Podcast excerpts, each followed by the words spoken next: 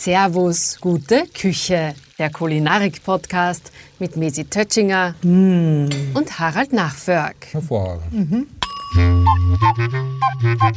Guten Appetit, Tag. Hallo liebe Leute, herzlich willkommen zu Servus Gute Küche, dem Podcast für alle, die gerne gut kochen und gut essen. Wie ihr mittlerweile wisst, ist die Mesi meine wunderbare Kollegin die, die gut äh, kochen kann und ich der, der gut essen kann. Heute sind wir, übrigens, hallo Mesi, Servus, grüß dich. Hallo Harald, servus. Heute gehen wir beide ja nicht ins äh, Wirtshaus, heute stehen wir nicht äh, in einer Küche und schauen in die Töp Töpfe. Heute sind wir nämlich beim Arzt. Heute sind wir zum Arzt gegangen und zwar zum Dr. Hans Gasperl. Die, die Servus Gute Küche kennen, kennen ihn natürlich auch. Er ist Ernährungsspezialist. Er ist Allgemeinmediziner, er ist äh, ein, ein, großer Experte, was Kneipen betrifft. Und äh, Hans, du lebst ja im schönen Bongau, im Salzburgischen.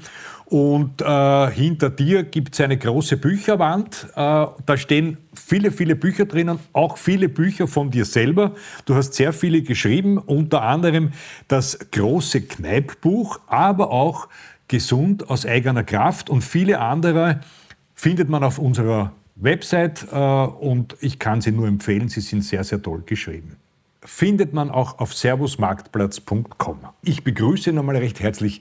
Hallo, lieber Hans. Ja, ich möchte euch recht herzlich begrüßen, nicht aus der Ordination, sondern aus meinem Arbeitszimmer, in dem ich mich gern aufhalte. Aber eins muss ich gleich am Anfang sagen, ich halte mich auch ganz gern in einem Wirtshaus oder in einem Kaffeehaus auf. Das sind für mich Kultstätten, wo man einfach hingehen muss, wo man seine Betrachtungen machen kann, wo man seine Genüsse aufnehmen kann, wo man einfach Lebensfreude tanken kann. Und weil wir das gewusst haben, dass du so denkst, wollen wir mit dir reden, lieber Hans. Das ist der Arzt unseres Vertrauens. Genau. ja, mir ist es immer eine Freude, wenn ich übers Essen reden kann und nicht gegen das Essen. Das Leben oder das Essen brauchen wir im Leben einmal zum Aufbau des Körpers. Wir brauchen es zum Energiegewinnen im Körper. Wir brauchen es natürlich auch zum Umbau im Körper. Und darum ist es wertvoll, dass wir bei der Nahrung Naturprodukte so gut es geht aufnehmen, sozusagen Lebensmittel und nicht nur ein Futter. Und da können wir die Genüsse weit ausbreiten, weil im Prinzip können wir ja alles essen, was uns zur Verfügung steht. Es ist immer wieder eine Form einer Dosisfrage, die Sache der Einteilung. Aber Gesundheit und Genuss, die zwei kehren zusammen wie ein Bett und allein durch. Schön gesagt und Genuss weit ausbreiten gefällt mir auch. Jetzt wollte ich fragen, wir haben in letzter Zeit ja sehr viel gekocht und auch sehr viel gegessen. Unter anderem waren wir Gansel essen. Das ist mitunter schon es hat hervorragend geschmeckt, war ganz großartig, ist aber mitunter schon eine sehr, sehr üppige Kost.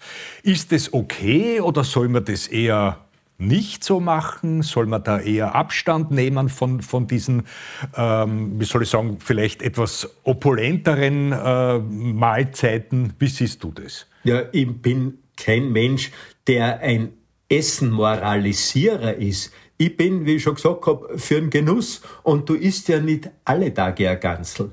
Du gehst und freust dich schon tagelang, dass du zu einem guten Ganzel gehen kannst mit den herrlichen Sachen, die dabei sind. So eine wunderbare Sauce, so ein wunderbarer Knödel, wo ein herrliches Blaukraut vielleicht dabei ist und sonstige Sachen. Wir können das doch mit Freude essen und ich sehe keinen Grund, dass man da ein schlechtes Gewissen haben sollte. Ein Problem kann es werden, wenn man alltag ein Schweinsbraten isst, wenn man alltag ein Gansel isst. Ja, dann kommt es zu einer Überfütterung und dann werden wir vielleicht selber so ein Leber kriegen, wie ein Stopfgansel leider manchmal auch nicht kriegt. Aber dass man das Gansel genießen, ein gutes Glas dazu trinken, das ist ja was Wertvolles. Und wenn ich dann vielleicht noch irgendein bitteres Getränk als Aperitif nehme, das die Sekrete im Magen, im Verdauungstrakt schon anregt und dann vielleicht nach dem Essen noch einmal einen irgendeinen guten Bittertrank aufnimm, ja, dann läuft die Verdauung gut. Und wichtig ist, wenn man isst, dass man sich auch wieder zwischendurch, also in der Freizeit, nach dem Essen, wieder bewegt. Messi, wie siehst du das? Also wir, das Essen war jetzt einmal fein für uns. Da haben wir den Sanctus bekommen vom Ja. Hans, ja? Ich, ich finde, dass der Tipp mit dem Bittergetränk natürlich schon einmal sehr hilfreich ist. Der hätte, äh, wobei es uns nach dem Gansel Gott sei Dank damals nicht schlecht gegangen ist. Aber lieber Hans, ich habe da schon eine Frage, weil wir haben in der Folge äh, mit dem Gansel, äh, auch mit dem Marc Zach, dem Koch aus dem Gasthaus Grenn, gesprochen, was sozusagen auch das Ganselfett mit einem Körper machen kann. Stichwort Galle, äh, Stichwort mh, Ja. äh, wie, wie kann ich denn da, wenn ich weiß, ich bin vielleicht ein bisschen anfälliger für fettiges Essen, tut mir nicht gut, was wäre denn da noch ein schöner Tipp? Ja, immer äh, wenn der Gedanke beziehungsweise die Rezeptur eines etwas fetteren Essens gegeben ist, dass ich zum Ganzlessen gehe, dass ich vielleicht irgendwelche äh, fettere Koteletts is oder dass ich ein Schweinsbraten einmal is, dann muss ich folgende Überlegung haben. Ich möchte einen Genuss. Wie kann ich den Genuss zubereiten? Den Genuss kann ich zubereiten, dass man mal ganz klar ist, die Dosis macht's. Also, dass ich mich nicht über is, aber dass ich mit Genuss is. Und wann natürlich wer den Verdacht hat, dass er Probleme hat mit seinen Verdauungssäften, sprich, dass in der Galle, in der Leber ein Problem gibt, dass zu wenig Galle zum Beispiel aus dem Reservoir, aus der Gallenblase abgegeben wird.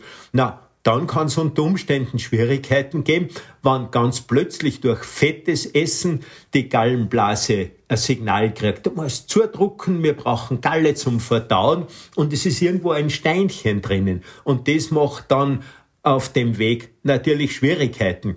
Aber meistens haben wir diese Leute äh, eh schon irgendwo einen Verdacht oder eine Bestätigung, dass im, im Bereich der Leber, Bereich der Gallenblase unter Umständen ein Problem gegeben ist. Dann macht es natürlich Sinn, dass ich bewusst das Fett reduziere und gerade wenn man Geflügel ist, die kann dann eben schauen, dass da die Haut nimmer drauf ist. Aber eine ganz lange Haut ist halt auch eine sehr, sehr lockerte Geschichte, wenn man das so bezeichnen kann.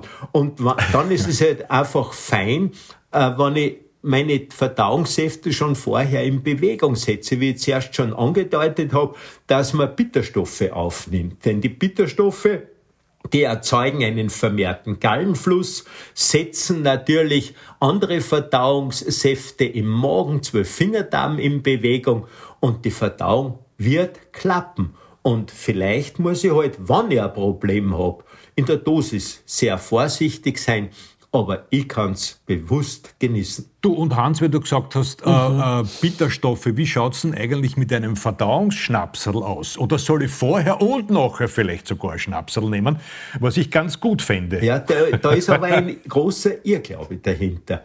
Denn Ah, ein- okay. ein reiner Schnaps ist ein Problem. Äh, äh, der Alkohol, der in einem reinen Schnaps drinnen ist, der wird schon vorm Fett und vorm Zucker verdaut, grob gesagt. Okay? und Ah, okay. und er macht eigentlich nur eine Betäubung der Magenoberfläche und die kann noch umso mehr essen. Beim Verdauen hilft er nicht. Hingegen, wenn ich Drogen aufnehme, sprich irgendeinen wunderbaren Bitter oder schon als Aperitif ein kleines Bier, gell, dann habe ich durch diese Bitterstoffe einen vermehrten Gallenfluss, der meine Verdauung äh, anregt. Aber nur einen reinen Schnaps zu nehmen, das ist wirklich ein medizinisch gesehen ein Irrglaube in der Ernährungsmedizin. Äh, Bitterstoff-Schnapseln, also sprich irgendein äh, wunderbarer äh, Digestiv, den man dann nimmt, wo viel Bitterstoffe drinnen sind, da könnte man allerhand an dieser Palette aufzählen. Die bringen Vorteil. Reiner Schnaps ist Betrug. Wenn du mich ganz kurz einen Verweis machen lässt, Harald, an dieser Stelle, das ist nämlich wunderbar, was der Hans gerade erzählt hat. Wir haben hier eine tolle Folge aufgenommen ähm, eine- äh, zum Thema Magenbitter. Ja. Genau, Nein, Magenbitter, zum Thema. Magenbitter. Mit Genau. dem Kräuterengel Christine Genau. Buchecker war das. Ja. Richtig. Und da haben wir eben gelernt, wie man einen Magenbitter ansetzt. Das kann man nochmal nachhören.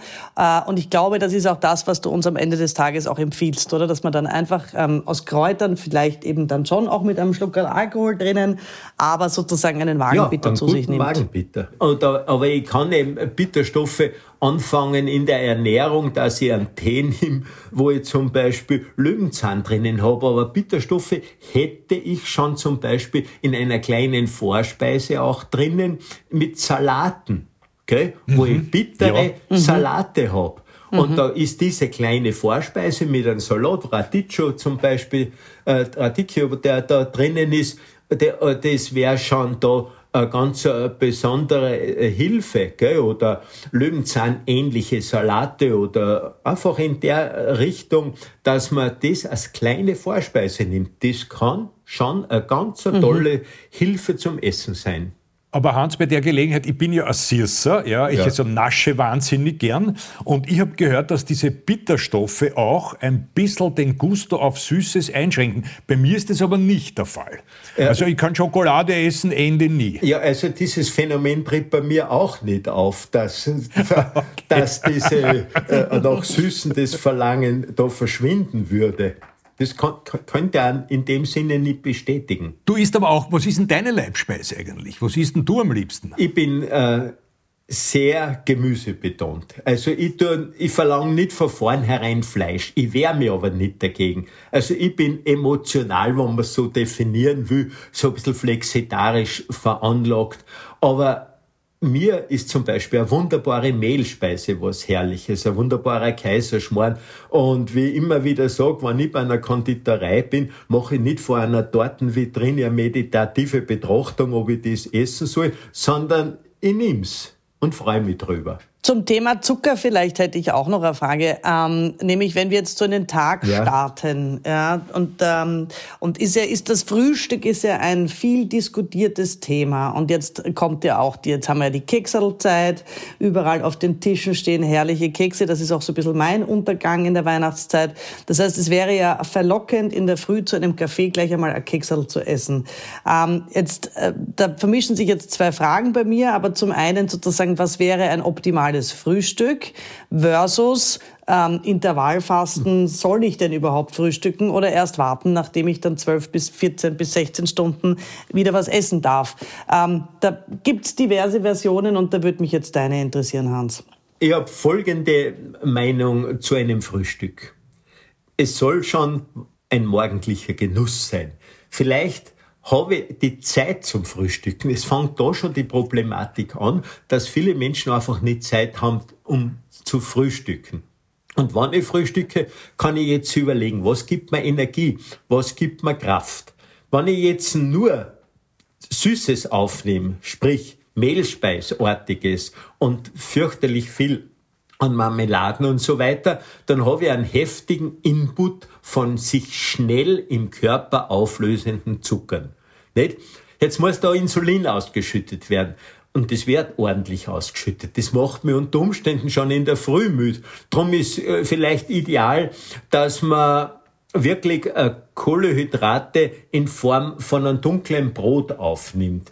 Es macht Sinn, dass ich bisschen Obst zu, guter Letzt dazu nehme, aber dass ich beim Essen jetzt nicht ganz fanatisch, fanatisch mich da jetzt entwickle, ich darf nur das essen und ich darf erst ab 10 Uhr was essen. Ich bin ein großer Freund und Prediger von Intervallfasten zum Beispiel. Aber das muss ich ja nicht alle Tage machen. Gell? Und wenn ich dann unter Umständen mit einem Branch anfange. Aber das geht ja, ich kann nicht einen Branch nehmen, wann ich in die Arbeit gehen muss. Gell? Drum ist es sinnvoll, ist es sinnvoll und gut, dass ich ein Frühstück nehme, das kompakt ist, mit Kohlehydraten, die langsam, wie man sagt, ein, ein, dieser glykämische Index, von dem wissenschaftlich dann gesprochen wird, dass man äh, dunkles Brot aufnimmt, dass man vielleicht ein bisschen Marmelade, dass man genüsslich sicher Butter vielleicht aufs Brot tut. Und wenn ich hab, dann, dann nehme ich halt einmal ein Semmel oder ich nehme einmal ein Schokocroissant. Äh, das habe ich nicht immer zur Verfügung. Aber ein bisschen Obst dazu gleich am Morgen oder ein paar Bissen von einem rohen Gemüse, die können ganz gehörig Energiespender sein, denn ich hab da drinnen Spurenelemente, ich hab da drinnen Vitamine, ich hab da drinnen Mineralstoffe, die für den Zellstoffwechsel so wichtig sind Und wenn ich jetzt einen guten Treibstoff sozusagen in mein Inneres gebe, nicht, dann bin ich dort, was ich brauche. Ich möchte Energie haben, die mich anspornt, aber die mich nicht müde macht. Aber eins zum Beispiel, ich mag ja. überhaupt kein Obst. Was kann denn da das Problem sein? Mir hat einmal jemand gesagt, äh, das war glaube ich nach der chinesischen Medizin, dass mich das zu sehr auskühlt äh, und dass es für mich vielleicht besser ist, halt aufs Obst zu verzichten und da lieber eine Suppe zu nehmen oder so.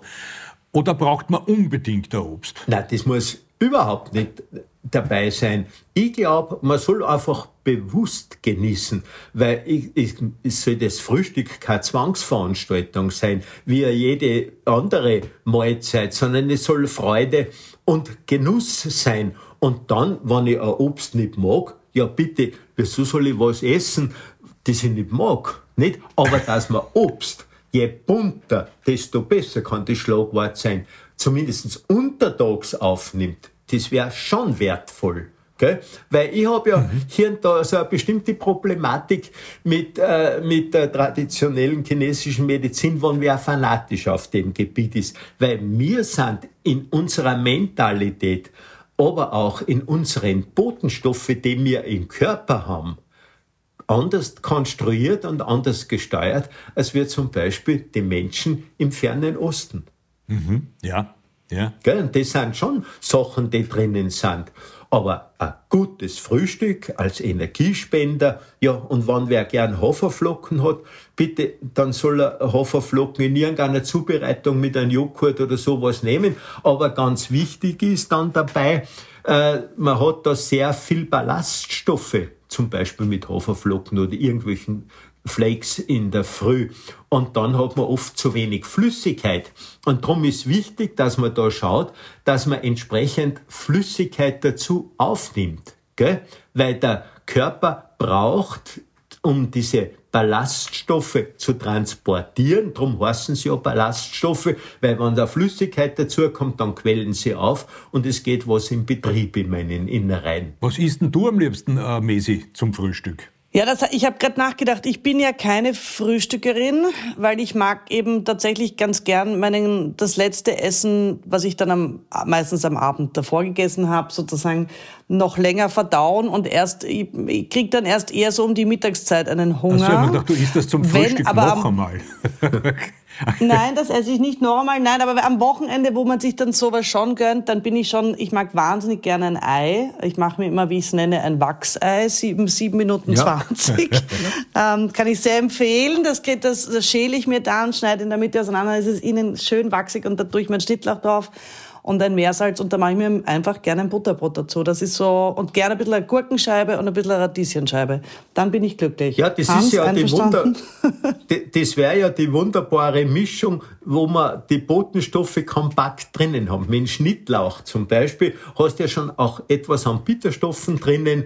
Du hast auf ein Butterbrot, äh, wo äh, Schnittlauch drauf ist, äh, diese äh, Substanzen, die in allen Allium, in allen Zwiefelsachen drinnen sind, die in unserem Darm schon anregend wirken auf die Verdauungssäfte, die auch desinfizierend wirken. Und wenn ihr Ei oder ein bisschen Käse nimmt, dann nehme ich Tryptophan auf. Und das Tryptophan, das ist ja einfach wichtig in unserem Körper, schon auch tagsüber, weil aus dem Tryptophan wird zu guter Letzt mit Zucker zusammen Serotonin. Und Serotonin ist unser Wohlfühlbotenstoff. Darum finde ich diese Form eines Frühstücks, wenn man es überlegt macht und mit Genuss macht, doppelt wertvoll. Ich muss dazu ja, jetzt noch sagen und auch, auch der Mesi äh, danken bei der Gelegenheit, weil wenn wir gemeinsam unterwegs sind, äh, ich bin ein eher Abendmensch, die Mesi ein Morgenmensch und die bringt immer ein wunderbares, selbstgemachtes Frühstück mit. Mesi, vielen, vielen Dank bei der Gelegenheit. Du machst das großartig. sehr gerne, sehr gerne. Äh, jetzt habe ich noch eine Frage an den Hans auch, weil es heißt ja, die Gesundheit sitzt im Darm. Kann man jetzt ganz einfach sagen, womit soll ich denn den, den Darm anfüllen? und womit nicht? Oder ja. geht das nicht so einfach? Oh ja, aber die, das lässt sich schon ganz gut, äh, ganz gut betrachten. Unser Darm, der, grob gesagt, der Verdauungs, die Verdauung und der Verdauungstrakt, beginnt mit dem Ösophagus, nicht? Wo die Speisen im Magen hinunterrutschen, dann sind sie im Magen, da sind sie vielleicht ein bis drei Stunden, bis dort aufbereitet sind, dann kommen sie in den Dünndarm, der hat eine Länge von sechs bis elf Metern, wenn man sich das vorstellt, und dort wird weiter gearbeitet und weiter verarbeitet, und gerade da ist dann wichtig, dass man entsprechende gute Helfer hat, ein Mikrobiom. Das Mikrobiom, unsere Symbionten, unsere Darmbakterien, die haben eine unheimliche Bedeutung. Und wenn ich jetzt dem Darm da Hilfe geben kann, dann ist wieder Obst und Gemüse natürlich durch seine äh, Zellulosen, die drinnen sind, durch seine langkettigen Zucker äh, unheimlich wichtige Grundsubstanz als Nährboden für unsere Darmbakterien wo ein gesunder Erwachsener sicher eineinhalb bis zweieinhalb Kilogramm in uns hat. Nicht? Man muss sich das vorstellen. Und diese Darmbakterien, wenn dann die Gallensäuren auch noch passend dazukommen, dann ist das ganz ein, ein toller Rasen zum Wachsen oder ein tolles äh, Milieu zum Wachsen unserer Darmbakterien. Und äh, diese Darmbakterien sind ja da Hilfe für unser ganzes Immungeschehen. Denn ein gesunder Darm ist wirklich die Basis unserer Gesundheit. Fermentiertes, glaube ich, ist auch sehr gut. Da haben wir übrigens auch eine äh, Sendung zu diesem Thema schon gemacht. Äh, das ist für den Darm, glaube ich, auch was äh, sehr Heilsames naja, oder Wohltuendes ja, zumindest.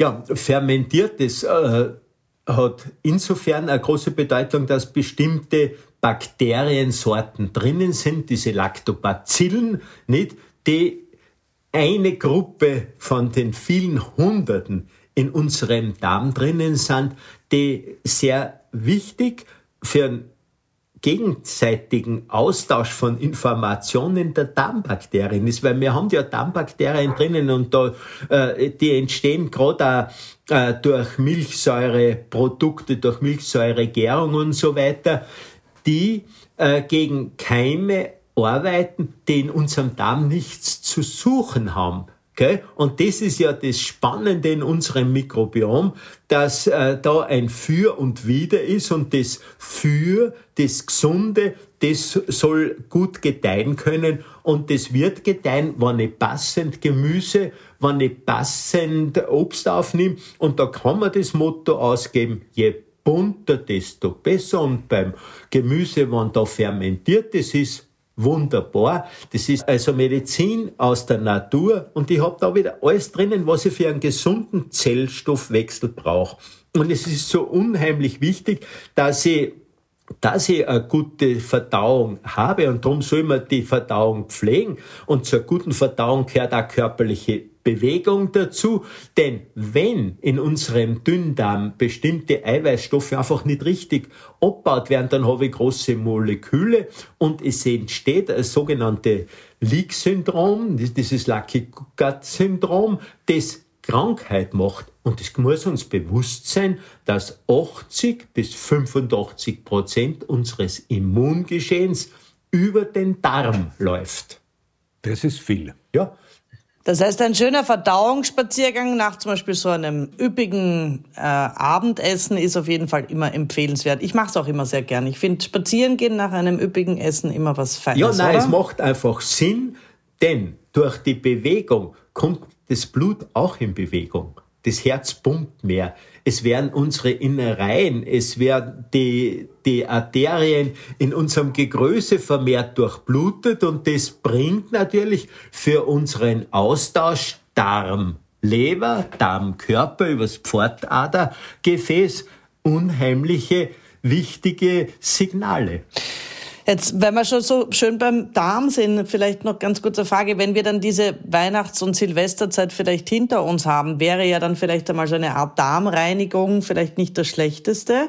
Was gibt's denn da für Möglichkeiten? Flohsamen oder gibt's da irgendwas Empfehlenswertes? Ja, äh, es macht natürlich unheimlich Sinn, dass man, wenn man Zeiten der Völlerei unter Anführungszeichen. Es sollen ja Zeiten des Genusses sein, wo wir hier und da halt ein bisschen überdosieren und so lässliche Sünden, die sind immer verzeihlich. Aber ich muss dann irgendwas unternehmen. Ich muss dem Darm und der Leber die Chance geben, dass sie eine bestimmte Erholphase kriegen. Und da kann ich ganz bewusst Reduktionstage machen, dass ich an solchen Tagen äh, zum Beispiel nur Kartoffeltage mache, Reistage mache, dass ich vielleicht mhm. nur einen Molketag mache oder vielleicht auch nur einen Obsttag mache. Und es macht dann Sinn, unter Umständen schon am Vorabend anfangen, dass ich am Abend nur verdauungsfördernde Tees trink, Galleflussfördernde äh, Tees trink, am nächsten Tag den Reduktionstag mache und wenn ich das geübt habe, kann ich am nächsten Tag vielleicht erst mit einem Brunch anfangen. Es macht absolut Sinn, absolut Sinn, äh, hier und da bewusst zu reduzieren. Und da ist natürlich das sogenannte Intervallfasten äh, ganz äh, äh, noble Sache, die man unter Umständen durchziehen kann. Aber es ist eine Übungssache. Die meisten haben es ja nur vor und sie tun es dann nicht. Okay? Das Essen klappt immer, aber das Reduzieren klappt nicht immer. Und das Reduzieren, das sollte man uns bewusst machen, dass wir da für unsere Gesundheit, für den ganzen Stoffwechsel unheimlich viel machen.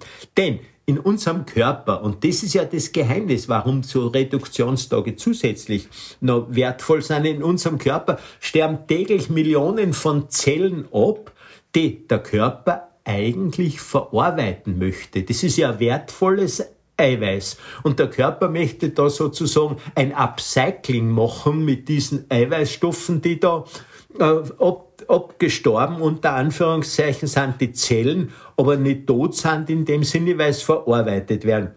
Und da ist jetzt das Problem, wenn der Mensch recht überfüttert ist, dann hat der Körper nicht die Chance, diese Zellen abzubauen und die lagern sich ein, vor allem im Fettgewebe. Und da passiert es dann, dass der Körper sich dagegen wehren möchte. Er erzeugt Entzündungsstoffe, diese Interferone, die äh, da entstehen. Und es passiert dann, dass man eben bestimmte Entzündungen in den Gefäßen kriegt. Das ist die Wurzel zum Beispiel von der Atherosklerose, von der Verkalkung unter Anführungszeichen. Also es macht unheimlich Sinn zu reduzieren, den Gefäßen zuliebe, den Gelenken, den Knorpeln zuliebe und vor allem der Gesundheit zuliebe. Und das kann ich auch üben. Und wenn ich vielleicht Reduktionstage gut machen kann, dann kann auch bewusst einmal vielleicht ein paar Tage fasten.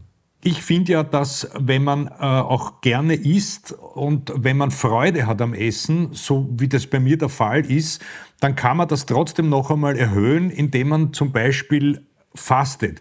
Ich habe einmal oder zweimal eigentlich jetzt schon eine, eine Fastenwoche gemacht unter Anleitung und äh, erstens einmal findet man da sehr zu sich selbst und die Gedanken werden klarer. Und wenn man dann das Fasten bricht, das geschieht mit einem Apfel und diesen Apfel dann ganz, ganz langsam nach einer Woche nichts essen äh, kaut, dann wird der Geschmack des Apfels, also das explodiert auf der Zunge. Und dann nachher dann wieder vorsichtig beginnen mit dem Essen, dann ist es noch einmal ein höherer Genuss und man wird auch wieder sehr dankbar, dass man ähm, überhaupt die Möglichkeit hat, zu schlemmern und zu essen. Ja, gerade in diesem Zusammenhang ist es ja so, dass man, wenn man reduziert oder wenn man reduzieren geübt hat und fasten kann, eine Woche zum Beispiel, dass man dann tatsächlich bewusster ist. Gell? Und dass der Geschmack ganz äh, andere Bedeutung wieder hat, als wenn man die ganze Sache ständig zur Verfügung hat. Und darum ist ja so ein Reduktionstag vor einem Wochenende was Schönes und vielleicht war früher der Freitag als Fasttag auch von in der Richtung gedacht, gar nicht so vom religiösen Aspekt her, gell, sondern äh, weil es einfach was gebracht hat. Und freilich hat man dort gefastet und hat es aufgeopfert, weil man nichts zum Essen gehabt hat. Jetzt hat man halt das Opfer gebracht, dass man nichts isst. Wobei in der Fastenzeit muss man ansagen, also die Pfarrer waren ja mitunter sehr, sehr schlau und haben dann äh, Dinge gegessen, äh, wo sie gesagt haben, das ist ein Fisch. Ja? Plötzlich ja, war dann, weiß ich nicht, Biber. Die, ja, genau. die Biber sind der gegessen war plötzlich worden, ein Fisch, ja. der Schwanz wie eine Flosse ausschaut. ja. Jetzt muss ich die Mesi noch ganz kurz fragen, was gibt es denn bei euch zu Silvester bzw. zu Weihnachten? Musst du dann nachher extrem viel fasten oder ist es eh so... Äh, das muss ich dir jetzt fragen, Messi. ja, ja, nein, oder nein. Wird viel also ich, ich glaube, es ist... Ähm, ja, Harald, es ist wahrscheinlich äh, in meiner Familie so wie in wahrscheinlich allen österreichischen Familien, dass natürlich viel gegessen wird, aber nicht nur am 24., sondern auch am 23. und am 25. Da isst man nochmal die Reste. Ähm, was auf den Tisch kommt, ist tatsächlich nicht immer dasselbe. Wir hatten von gebackenen Karpfen über Gans eigentlich schon war alles dabei. Ähm, und zu Silvester wird dann meistens mit Freunden gekocht und auch nicht wenig, weil da gibt's ja dann noch einen Mitternachtssnack. Also aber ich könnte jetzt nicht von der einen Speise sozusagen, die traditionell bei uns auf den Tisch kommt, erzählen, weil das divers ist. Und es ist von allem zu viel. Das ist bei, bei, mir genauso, außer zu äh, Weihnachten, da gibt es immer einen Kabeljau. Und äh, und Kartoffelsalat. Kabel, ja, gebacken, oder? Ja, ja, genau. Und, das ist gebacken. Und, ja, und Kartoffelsalat. Und das ist eigentlich sehr, äh, das ist nicht sehr üppig, finde ich. Also, ja, das, und ich kriege zwischendurch schon Aquaplaning auf der Zunge, wo man für die ganzen Sachen so herrlich Ja, ja aber Hans, aber so ist es mir zuerst bei dir gegangen. Da hast du nämlich so gesprochen, vom Wirtshaus gehen und was du dort isst mit Bradl, dass ich mir gedacht habe, eigentlich solltest du Fernsehkoch auch noch sein. Ja? Du, ich möchte noch kurz wissen, wenn du sagst, der gebackene Kabeljau mit Kartoffelsalat, ist der Kartoffelsalat mit Mayonnaise? Nein, nein, in dem Fall nicht. Ist eine Soße da auf der Seite? Äh, ja, ist dabei. Und Reis auch. Mir ist gerade eingefallen, weil du sagst, man, man ist dort und man ist da, oder die Messe hat es gesagt. Wenn man zu Weihnachten dort und da eingeladen ist, dann kann man ja auch kleine Geschenke mitbringen. Und da könnte man daran denken, dass man nicht Blumen bringt oder nur Kekse, weil die kriege ich eh von acht Stellen. Aber wenn ich von zwei Stellen vielleicht wertvolle Gewürze kriege oder wertvolle Öle kriege, dann schenke ja. ich Wunderbares und schenke Gesundheit und ich hab den großen Genuss und vielleicht, wenn irgendwas ausgeht, kann wer aus der Verwandtschaft denken, vor wen habe ich das gekriegt? Ah, den lade ich wieder ein, vielleicht bringt er mir's wieder mit. Und so ja, hätte man da auch gute Gedanken für diese gute Zeit. Gute Idee, ja. Man könnte auch unseren Magen bitter herschenken. Natürlich. Ja. Und dann kommt die soziale Komponente, wird dann noch einmal erhöht, weil das auch ganz wichtig ist, sagst du immer, Hans. Gell? Was gibt's denn bei dir eigentlich zu Weihnachten und zu Silvester? Was machst du da? Ja, äh, meine Frau ist natürlich eine leidenschaftliche Köchin, aber wir haben da am Heiligen Abend gibt's bei uns traditionell, weil es da am Land ist, diese Mettenwürsteln, die wir haben. Ja. Okay? Diese mhm. Mettenwürstel, einen wunderbaren, äh, einen wunderbaren Kartoffelsalat mit reichlich Zwiebel. Also bei der mhm. Mette darf man dann nicht laut singen, sonst könnte der Nachbar unter Umständen einen Zwiebelschock erreichen. Aber äh, das ist einmal das Abendessen, dann gibt's ein gutes Getränk dazu und vielleicht ein bisschen Mehlspeis. Aber am, am Weihnachtstag ist meistens, äh, soweit ich mich da erinnere, da gehen wir gern essen, Fisch am Programm. Also ich bin von vornherein einfach keiner, das war in der Studienzeit so oder vielleicht vorher, wo man ordentlich futtern hat können. Aber jetzt tue ich einfach mit Genuss bewusst essen. Und Essen ist so was Schönes und das soll man eigentlich zelebrieren. Man sollte nicht, weil es gut ist, nur eine hauen. Okay? Und da kommen wir aber wieder hin, dass wir auch mit dem genüsslichen Essen die Dosis gut einteilen können. Und ich denke da immer an einen Spruch vom, vom Hippokrates, der gesagt hat, wer stark, gesund und jung bleiben will, sei mäßig, übe den Körper, atme reine Luft und heile sein Weh eher durch Fasten als durch Medikamente. Das ist meine traditionelle chinesische Medizin, obwohl es ganz europäische Ansage ist. Mit den täglichen Mahlzeiten können wir unseren Körper dabei unterstützen, gesund zu bleiben oder gesund zu werden, aber vor allem Freude zu erfahren. Und Freude ist ganz was Wichtiges, denn die Lebensmittel spielen für unser Wohlbefinden einfach eine wichtige Rolle und wir sollen auch dankbar sein für alles, was wir zur Verfügung haben, weil wir brauchen eigentlich nur aussortieren. Wir haben eher ein zu viel als ein zu wenig. Und das sollte uns auch bewusst werden in dieser Zeit, wo wir so genussvoll essen dürfen. Ja, vielen Dank, Hans. Ich glaube, du sprichst äh, uns da definitiv von der Seele. Ähm, das ist auch etwas, was dem Harald und mir immer wieder in all den, Gott sei Dank, wunderbaren Wirtshäusern begegnet. Ähm, der Respekt vor tierischem Essen, sage ich einmal. Also wirklich das Tier sozusagen von, von, von Kopf bis Fuß zu verarbeiten und auch möglichst wenig wegzuschmeißen, saisonal zu essen, regional zu essen. Das sind alles Dinge, die, die uns wichtig sind. Äh, ich glaube, auch bei mir persönlich, vielleicht Harald, magst du das dann auch noch kurz von dir erzählen, ist, ähm, haben wir sicher sehr viel schon gelernt durch diese Servus Gute Küche Podcast-Serie ähm, über Essen, oder? Und ich glaube, ähm, vieles davon wenden wir an. Ich habe auch heute wieder wahnsinnig viel gelernt. Äh, beispielsweise einen Radicchio-Salat vor einem fettigen Essen zu essen, ist eine definitiv gute Idee. Und ja, ich, ich kann auch alles, was der Hans sagt, unterschreiben. Ich liebe Essen, äh, ich liebe Essen zuzubereiten, ich liebe es, Essen einzukaufen, im, am, am Gemüsestand zu stehen, samstags am Bauernmarkt und die richtigen Karotten auszusuchen. Das ist was Wunderschönes. Und wenn dann auch noch hinten raus ein gutes Essen dabei rauskommt, dann ist das toll. Anbrennen sollte halt nichts, dann würde man sich ärgern. Da, aber ich würde noch ganz gern sagen, dass einfach beim Essen, wo wir auch regional so einen Überfluss haben, dass wir einfach schauen, dass wir so regional wie möglich essen, dass wir so unverfälscht wie möglich essen und da aus unserer Gegend das Fleisch, das Getreide, das Obst und Gemüse aufnehmen. Das würde schon auch ein großes Benefit sein der Natur gegenüber, aber vor allem uns gegenüber. Denn von einer Sache bringt mir niemand ab. Essen und Gesundheit, die gehören zusammen. Genuss und Gesundheit muss eine Einheit sein. Das ist so schön gesagt, lieber Hans. Dazu kann man eigentlich jetzt gar nichts mehr sagen. Ähm ja, liebe Leute, das, was der Hans uns jetzt verraten hat, ist, äh, ich sehe das auch so, dem gibt es nichts mehr hinzuzufügen. Ich bedanke mich für dieses großartige Gespräch mit dir. Wir haben, glaube ich, viel gelernt, Mesi.